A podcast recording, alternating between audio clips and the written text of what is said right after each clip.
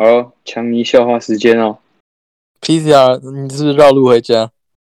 我们我我我们要回家，啊，好哦好哦，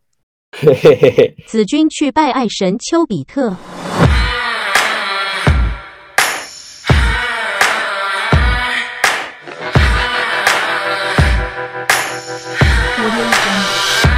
财报、法会、法说会，傻傻分不清，浅谈公司的基本财报第二集。然后我们来回顾一下，损益表基本上就是判断公司是否在赚钱，然后现金流量表呢，就是公司资金使用状况，然后并且公司的资金流向，然后资产负债表就是公司资产，然后它的还有它的负债。然后财报分析的目的呢，分为有有很多啦，但是主要主要是分析公司的经营与获利能力，然后分析公司的短期还有长期的在场能力，然后还有市场的呃价值分析这样。然后我们来开始介绍一下，就是 in depth 介绍一下损益呃损益表的重点。损益表呢就是 income statement，然后基本上是分成营收。呃，或是英文是 revenues，然后费用 expenses，然后再是净利 profit or loss，然后这重点就是，嗯，所所以营营业收入呢，营营收营业收入，呃，简称营收，是指一个公司在一段时间内来自本业销售或是服务的收入，会在报表上的最上方。然后当然收入越高，当然就是代表生意越好。然后营收非常重要，因为许多人会关注就是每个月的营收成长率。然后，但要注意的是，有时候营收增加的来源是来自那种诟病啊，或是来自大量的折旧，或是呃广告之类的。因此，就是必须检查一下其他的财务指标，才能确定营收的成长的呃，就是它来源是来自本业。然后它的就是再就是第二个就是呃营业成本，就是英文是 cost of goods sold 或是 cost of revenue。营业成本呢，就是与呃销售产品相关的直接成本，就是所谓的直接成本。然后呃，就是当营业收入发生时，呃，它就会伴随着它本来的成本。就像是如果你在贩售饮料，那每多卖一杯饮料，你就必须多花费一个呃生产饮料的原料物，或是它包装的呃成本这样。例如呢，零件啊、原料或其他费用的分配。然后也包括折旧，折旧也包含在营业成本内。然后再就是营业毛利，啊、大家可能会比较比较常用就是毛利，从营业收入中减去营业成本，然后就可以得到出毛利。然后这也是判断公司获利能力的基本指标。毛利一般是要跟营收做比较的，才能分辨出它的高低程度。毛利高一般是好事，但不是绝对。营收高但毛利低，代表这公司属于呃薄利多销的类型。对，然后这边介绍完了呃 income statement 就是损益表，然后再就子君会呃为大家介绍一下嗯下一个指标。好，那大家 hello，对，就是我刚刚有点小迟到，然后希望没有就是耽误到大家。然后我今天就是要来介绍的是所有的负债表。那负债表就是所谓的 balance sheet。那为什么说呃财报我们要分成三个表来看呢？就是这边可能大家不一定有学过会计，就是我认为会计是在这些财报分析里面其实算是一个非常重要的部分。所以就是呃就是如果说不会的话，其实可以自己稍微去了解一些比较特殊的专有名词或者是怎么算。那基本上说这个 balance sheet 呢，就是会呈现你的负债还有股东权益。那负债其实就是很简单嘛。呃，负债就是，假如说不管是公司债，或者是应付账款，然后短期借贷，或者是长期负债这等等，其实通通都是归在负负债部分。然后股东权益的话，就是基本上就是股东在这家公司所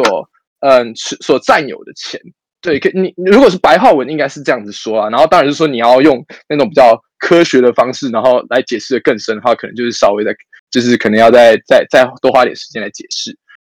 那这边先稍微去介绍一些，就可能说所谓的应收账款和存货啊等等这些东西，然后让大家来帮帮助大家来判断一些，就是在呃判断股价啊或者是这基本面的话，就是用这种方式来判断。对，那就是所谓的应收账款。应收账款是什么东西？就是呃如果说有 A 公司跟 B 公司，他们两个中间是有个客户关系，然后 A 公司的客户是 B 公司，B 公司向 A 公司拿货，然后承诺需要付钱，可是就却还没有付给他，然后就会形成这个应收账款。对，然后如果说呃收到钱的话，那这个东西就会转变成现金嘛，就是在 A 公司的那个 balance 上面。可如果没有收到钱，它就会变成一个呆账。所以如果说应收账款过多，然后导致说现金流量不足的时候，就是你到这个时候跟现金流量表一看，那其实这不一定，这个代表说这家公司可能稍微就偏向危险一点点。然后存货的话，基本上说，嗯，存货其实是一家公司上公司非常重要的东西，就是可以帮助你判断说，哎，这家公司如果是说现在我产线出问题的话，我能不能利用存货去呃去去延续我的这个后续给给予后续客户的东西。可是存货太多的时候，其实也要注意是说是不是，嗯，可能是说。呃，这些东西品质有问题，或者说卖不出去，对，所以基本上说，你可以是，你其实可以从 balance 里面去发现非常多细节的东西，然后判断这家公司到底好不好。那呃，如果是像那些全职股，可能是这样说呃红海、台积电，基本上说它的负债表都不太有问题，因为他们都会规划的非常好。可是如果是短中小型股的时候，其实呃财报被被人是这个部分是一定要拿起来看的，不然会影响还蛮多的部分。那我们在这，我在这边再特别提一下股东权益好了。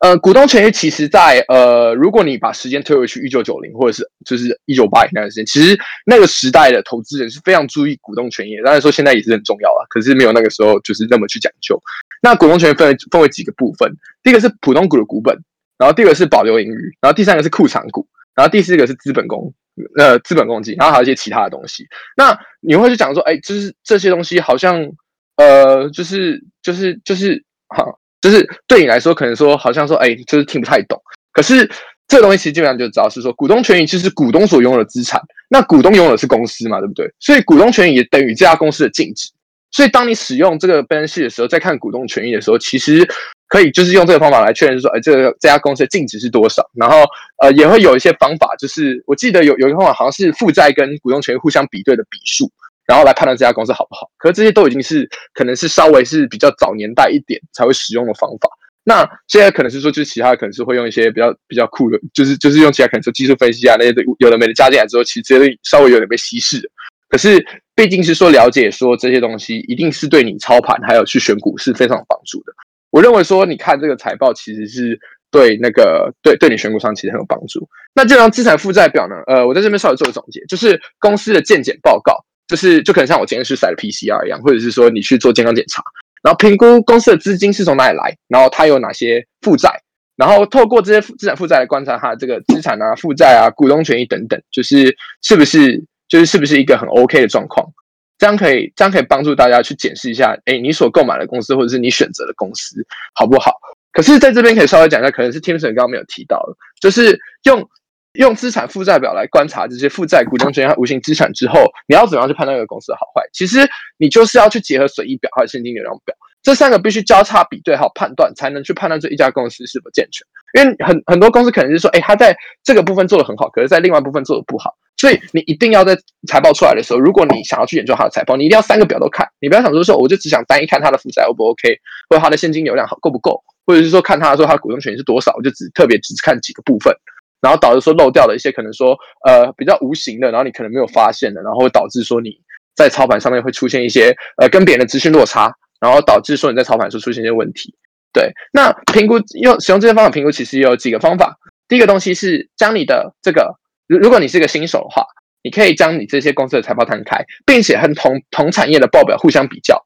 来判断是说这个产业里面在这个状况是不是正常的。那通常我会拿龙头来比。因为龙头这如果是这个产业的龙头，通常这家公司的呃整体是非常健康的。那这样交叉比对之下，你就可以发现一些可能是同产业中小型股的公司，可能哎这个部分做得好，或这个部分做得不好。然后另外一种方法就是你将去年或者是前年、大前年这五年的摊开，然后互相交叉比对，那你就可以发现一些嗯，可能说哎他在他在某些年里面负债特别高，那可能是怎么样的状况，就可以去去去了解。然后，如果说要查财报的话，基本上说网络上面打的话，其实就可以非常快速的找到了。对，然后这边就是关于负债表的部分。然后下一个部分应该是 Vincent 的 part，那就把麦克风交给 Vincent。现在要讲第三个是现金流量表，英文是 Cash Flow Statement。那现金流量表的话，主要是用来观察一间公司它在特定期间内的现现金流入还有它的流出。那主要看这个原因是，像刚刚讲的 income statement 是呃，还有资产负债表、损益表跟资产负债表这里面提到东西，都是就是应付账款跟应收账款，就是它有些像有什么 accounts receivable、receivable 跟 accounts payable 这种东西，就是他们公司预期会收到这样的账款，或是他们公司预期需要付付出这些账款。可是，在现金流量表里面，它是实收实付的记录，所以啊，现现金流量表采用实收实付的的记录，那也就是说，它是真正收到现金跟付出利息才会记录下来，所以他们就不会管说哦，可能我举个例子好了，嗯，像有那种很多像假如啊，一间公司它今天要卖票，那今天卖票的时候，可能这些钱收进来。可是那些票还没有拿来用，像像是，嗯，呃，折价券之类的这种，那这种时候现金流量表它记录方式跟前面损益表记录方式就会不一样，所以啊，我我不想把它讲太复杂，但是基本上你看现金流量表，你就是实际上在看这间公司在这一季里面它的现金流动。的动向入跟出的动向是如何，然后这也可以看出这个公司健不健康。那现金流是这个一个企业里面要生存的话，是一个必要的底线。就是说，如果这间公司没有现金流，今天如果这公司出了什么大问题，他们如果所有东西都拿去啊投资，可能要盖盖工厂啊，或是拿去做其他的，可能要。聘用更多的人，然后很多的钱都已经拿去放在别的地方，时候他们没有现金流的时候，这时候如果公司出一个很大的问题，那这个公司可能就会严重被影响到。所以，一个一个公司的现金流是非常重要。所以，为什么前面两个很重要，这第三个也要看？那啊，现金就是它可以代表说他们的一个收入的品质嘛。所以，呃，现金现金流量表里面主主要有分三个。那第一个是营业现金流，这就是所谓的 cash flow of operation。那营业现金流的话，它就是在讲公司经营过程中赚取或是花费的这些现金。那就是本业，呃，就是这里面包含像是什么他们库存的用品。假如说你今天是要卖耳机，好了，你可能多钱拿去放在耳机，就是去买这些耳机，这些现金流出，这就是。你在存这些库存用品，这是算是营业的，或是你要支付员工薪资这种的现金流出，也都是算是啊营业现金流。那这部分现金流就是专看这个公司内部在营运的时候的现金流动。那第二个的话会是投投资现金流，就是 cash flow investing。那投资现金流的话，就是公司在进行购买设备或投资于其他公司的投资费用。那举个例子，刚刚刚讲了，就是像盖工厂，他们如果要投资去盖工厂，或者他们要卖土地，今天没有土地要卖，或是要做任何的金融投资，要买股票什么这些，这都算是投资现金流。那这个东西也是你可以看得出来，一间公司它如果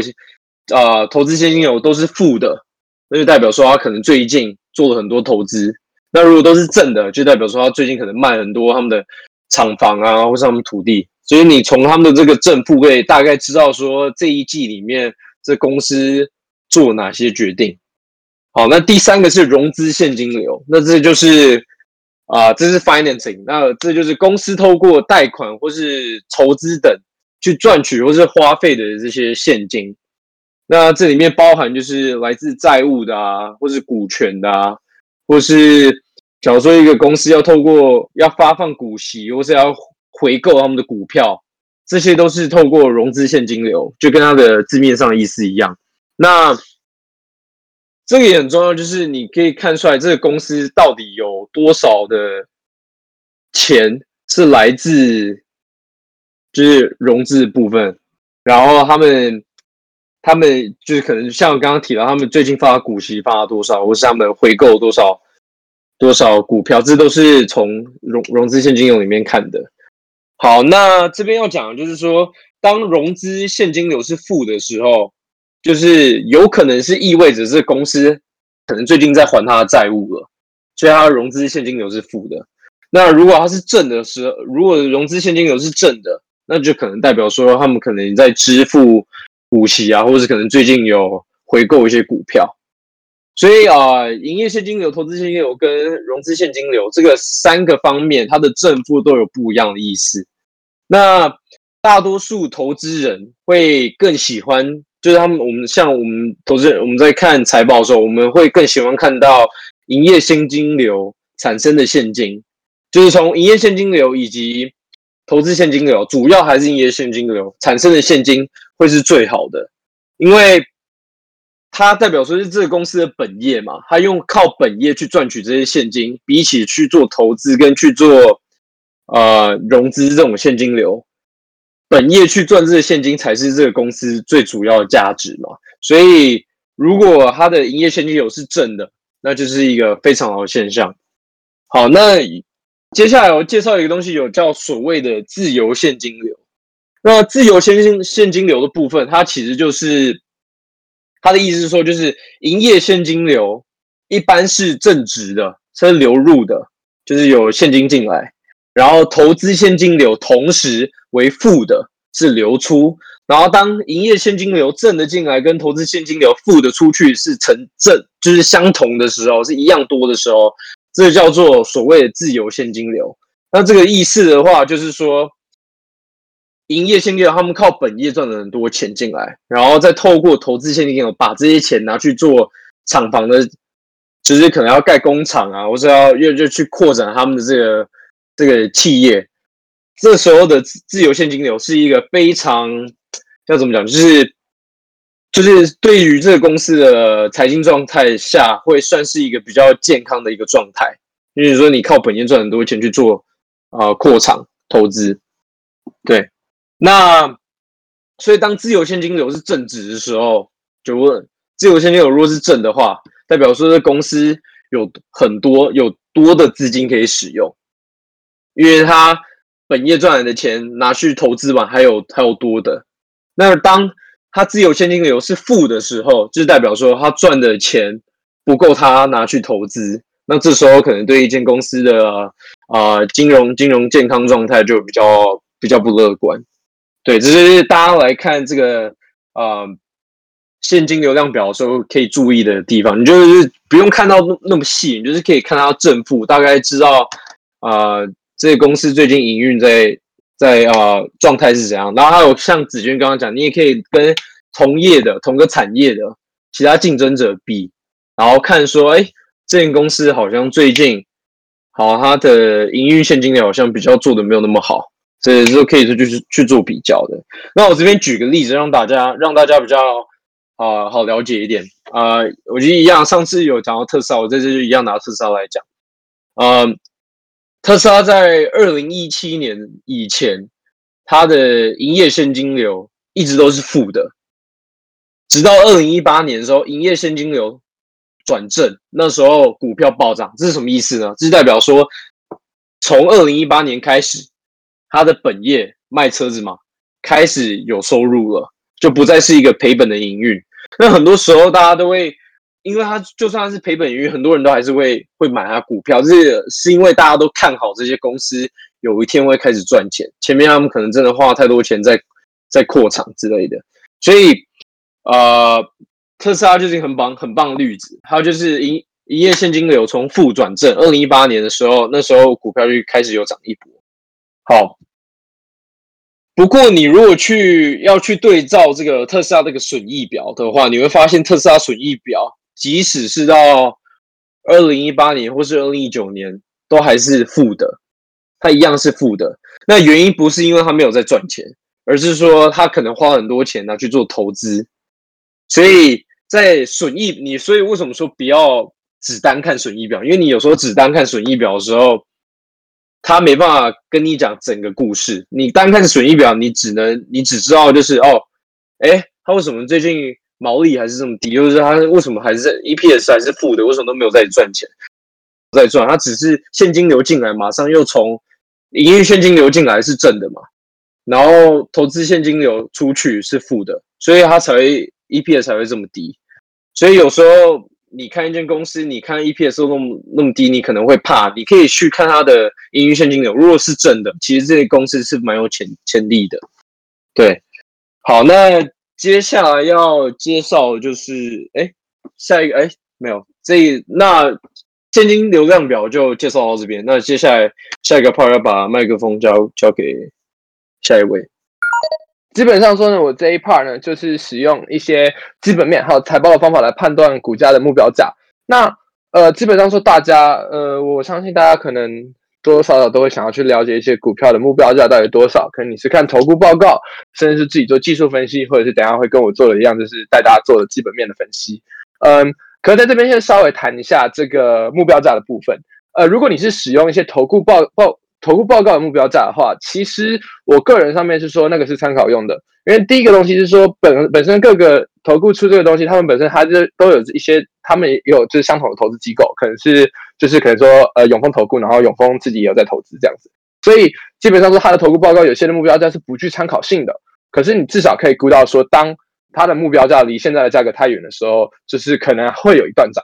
那这可能就是大家会去有可能去关注，那或者是降频或者是升等。这种其实多多少少都会影响到现实中股价的走向。好，那第二种方法呢，就是所谓用技术分析的方法。那用技术分析的方法的话，基本上说，呃，对大家来说可能稍微难一点，因为你可能要拉一些像斐波那契，或者是用一些支撑压力这种东西，在判断目标股价的时候，其实对一个股市小白来说，用技术分析是稍微比较困难的。那当然是说它有它的道理在，所以如果说你非常的有钱有钱，然后就可以花时间来研究一下这个部分。然后接下来就是。我我我现在要带大家一起去 review 的这个东西，就是所谓用基本面来判断目标股价。那有些东西不一定会用到财报，可是其实也跟财报息息相关，所以就是希望说大家就是可以好好听完。然后这边的话，基本上会使用四种方法。那呃有有些的话是可能是稍微你可能会翻翻白眼，会觉得说哦，我这可能之前听过，或者是说呃还蛮废的。可是它既然存在，它就有它的道理在。那第一种的话就是就是跟股价最就是我们的 balance sheet。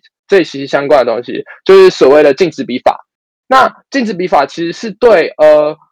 呃，就是对对一家公司你要判断说它的涨目标价，其实算是容易的，因为它其实是去看过往的资料，然后去判断出目前来说最有可能下一个目标在哪里。那所谓的每股净值和股价净值比，那就是刚刚说的就是本来公司最基本的净值，然后除以在外的流通股票数，那基本上就是它所谓的每股净值。然后每股净值之间的关系就是每股净值乘以每股净值比，呃，股价的净值比就会等于股价。那可能就是大家可以记一下，或者是到时候自己去查，就是股价净值比法的目标价的找法。其实网络上有非常多的资源，然后或者是说，呃，一些书籍上其实都有提供。那我这边就大概简略带过一下。那我会使用的方法其实非常简单，就是参呃，我会去上网去查一些，不管是财报或者是呃一些股市会诊的网站、网站、网站，sorry，然后去去找到它目前的净值。并且在这十年间，注意哦，是十年间。如果是你到十年再更往后，那其实就有点不准了。就是我认识这些人，找出它最高的股价净值比和最低的股价净值比，然后进行一个去去算，就是我会算出三个价格。第一个价格就是我会拿最低的净的股价净值比去乘以现在的每股净值，得出来的将会是说我的我认为这个股价目前最有可能最低的，就是呃最低的价格。然后第二个是说，我会拿最高的净值比，然后去乘以现在的的的净值，然后我会找它就会变成一个说，可能对我来说现在目前呃偏向高的价格啊，当然是不排除它会直接一路往上飞，就像是航运一样，之前可能大家都不可能不相信说，呃，常常会上两百这种很恐怖的传说。然后第三个东西是，我会把最低还有最高相加之后除以二，产生一个中间的这个平均之后呢，去乘以现在每股净值。那低于这个平均数的时候，我认为这个股价就是有买进的价值。呃，当然说你还要就各方评估了。那这就是第一种方法，净值比法。那第二种方法就是使用了 EPS 和 P ratio。那嗯，这个东西其实是可能是大家最常听到的，就是所谓的哎呀，就是 EPS 啊，要去它的现在本益比太高了，或者是这个东西是本梦比。那我自己对本益比这个东西的管的的想法是说，它其实就是呃一一大家对这家公司的期望值。当你的本益比越高，就是对它未来的成长性。还有对它未来的可能可以得到的获利有个很高的期待，所以它的它所谓的本益那个它所谓的本益比就会非常高，就是它它的 P ratio 会非常高。那这这个方法其实很简单。那台股的话，其实是有流传一个传说的数字，就是十五，就是当你用现在的 EPS 去乘以本益比十五的时候，就会产生最合理的价格。可是这个时候你就要去看产业了。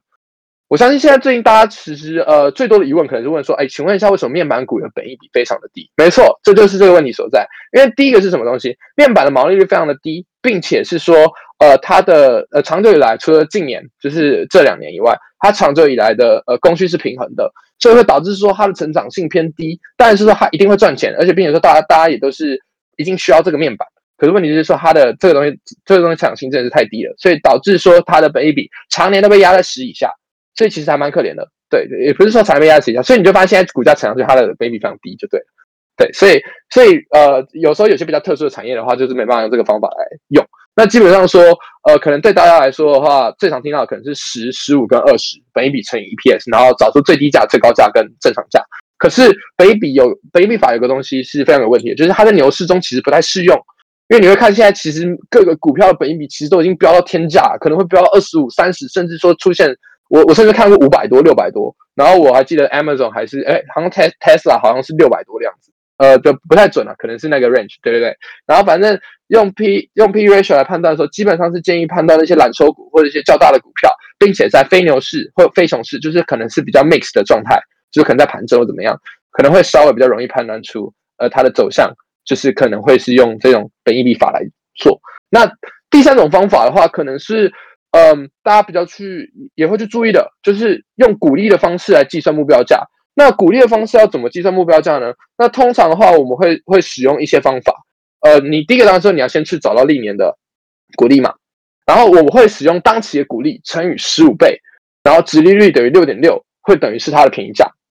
然后合理价就是它乘以二十，就殖利率约五趴。那昂贵价就是它它现在的鼓励发放的，然后不不不对鼓鼓励发放乘以三十倍。就会等于直率三点三，那基本上说这就是所谓的便宜价、合理价和昂贵价。可是这个时候你就要问的是说，股利越高，直率越高，不是越好吗？这个其实是一个需要探讨的问题。第一个东西是什么东西？当你的股利非常多的时候，当然是说大家投资很开心，代表说这家公司赚钱的。可是当你的股利真的过高的时候，你是否就要考虑说，他是否手上拿了大把的现金，并且十分赚钱，可是却不知道投怎么样去投资自己的下一个产品，或者是？为什么你不去扩产，或者是你不去做一些拿这些你拿到的现金流去拿去做其他事情，反而是要选择最差的发给股东？所以，当一家公司它的股利、股利和殖利率高到离谱的时候，反而这家公司危险的，因为它就可能就是没有自己的护城河，或者是说它未来无法再继续把它的护城护城河建得更宽、建得更深。所以，大家在看这个股，呃，在大家看这个股利的时候，是建议。是寻找在殖率大概是三趴到五趴，我这边是讲台股，美股那边我对殖率没有研究很深。然后是当你高到六趴、七趴甚至八趴的时候，其实是非常危险的，大家可能要稍微注意一下。那最后一种方法是我认为最废的方法，可是我是相信大家最常使用的方法。最后一种最废的方法就是使用历年股价，就是寻找这十年来这家股价最这家公司股价最低的平均值，还有最高的平均值，还有它现在目前这十年出下来的平均值。然后你来判断说现在的股利在历史当中是呃，现在现在股价在历史当中是处于高点还是低点？然后你用这种方法去买进，那这种方法是最不建议的，就是就是因为你这家公司其实一两年、三四年其实就会转变非常多，这个东西其实多少就只能给一个大概的方向，没办法给到非常准确的方式。那这边大家建议使用的是说净值比法，还有 EPS，还有当期股利，其实多少就是可以判断出一个模糊的目标价，再做以技术分析。还有一些市场情绪和筹码分析，其实你可以非常快速的找到目标价的。好，那这边就是我大概分享，就是关于基本面呃寻找目标价的方式。那如果另外两位有关于就是财报的部分拿寻找目标价，可以再补充，因为我这边就只有钻研这四种方法，并且是说就只有正式使用过这四种方法，所以可能说也就只能分享这四种。那如果说大家想要上来分享，或者是另外两位想要分享这些东西，也都可以。好，那这我的 part 就到这边。第一个是呃。所谓的 discounted cash flow，那这个意思就是说，你你拿你的财报啊，简单来说，你就是拿你的财报，然后预估它接下来三年到五年它的成长会是什么，就是预估它的现金流，就还有就是损益表这些也都要预估。就是我举个例子，假如说今天这间公司你拿它损益表，今天是二零二一年嘛，然后它可能。呃，营收是两百万，那你二零二二年你就预计你可能自己去估嘛，因为你可能可能一你买这间公司，你一定有对它有一定的了解，所以你可能知道这间公司，你有去做你的调查，你大概知道说，你觉得哦，这个公司它最近的走向，它现在有做的做呃做的投资，它之后的改变，它可能下一年觉得营收有可能会成长十趴五趴，这个你自己去定。就是所以这时候就是啊，你的你的你的研究就非常重要，你你对这个公司了解就非常重要。那这时候你就你就可以估好它的营收会成长多少，它的支出会是成长多少，然后什么什么会成长多少，整个财报你全部都去预估它接下来五年会成长多少。那你可能会想说，哦，这五年那你知道做什么时候？这真的这你如果要做很久，这真的可以做很久。但是你如果要简单做，你也可以很简单做。你可以就是简单的就说哦，可能二二年、二三年、二四年，我预估到预估都是五趴、五趴、五趴，然后什么支出都是成长三八、三八、三八、三八。就是反正你只要你你做的预估，你有自你有一个原因，然后你觉得你的原因是正确的，那你这样的预估就是没有人没有人可以跟你说是错的，因为是你自己的看法。那基本上。做这个的用意呢，就是你把这五年的预估，等于说你把这接下来五年财报都预估出来了嘛？那你现在是预估出来之后，你会你大概知道这个公司的现金流是怎么样？那这时候呢，你再拿这个拿这个去计算它，就是你可以拿这个去计算它未来的现金收入，然后之后呢，再把它折价成为目前的价值，就是你可能去拿它的去拿直利去拿 interest rate，或者去拿就是。啊，公司的 WAC 这些去把它折价转回现在的目标，就因为现在的一块钱跟五年后的一块钱是价值不一定是一样，因为有通膨，所以你在这五年他会赚的钱，你再把它把它折算回来现在的目标价，那这个就就会是你预估的五年后的目目标价。所以你你不一定要估五年后，你可以估一年后，你可以估一个月后，你可以估一季后，这种方式去估。是啊，在尤其在美股里面，这算是比较应该算是最热门的方法去做估价。那基本上，你如果听到一些外资的投行这些，他们在聘用这些投资银行研究员，他们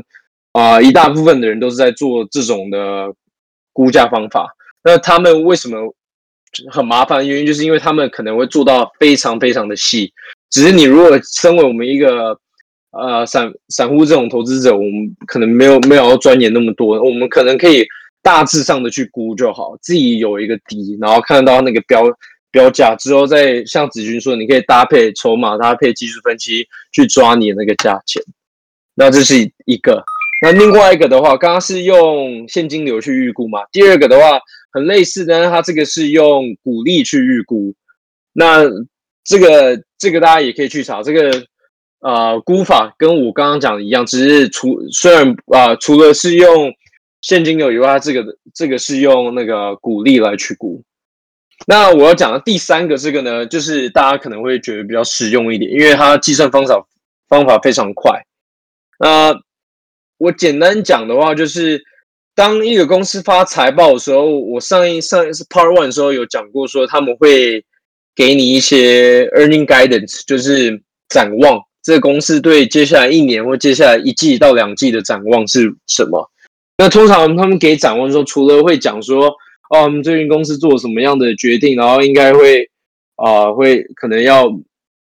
多加两个工厂之类的以外，他们还会给一些数据，就可能我举个例子，可能有间公司说，他们认为今年二零二一年他们的营收会成长一百一十五帕。很多很多都会都会跟你讲那些数字，你上网查应该也查到。那这个展望很重要，因为这展望就是可以帮助你去做你的估价。